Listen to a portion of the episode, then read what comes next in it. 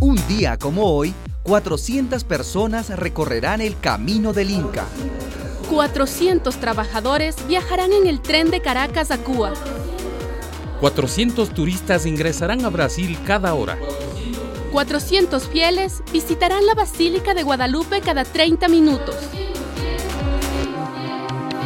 Un día como hoy, 400 personas contraerán VIH en América Latina, pero podemos evitarlo a través de la información. Porque el VIH avanza. Avancemos más rápido.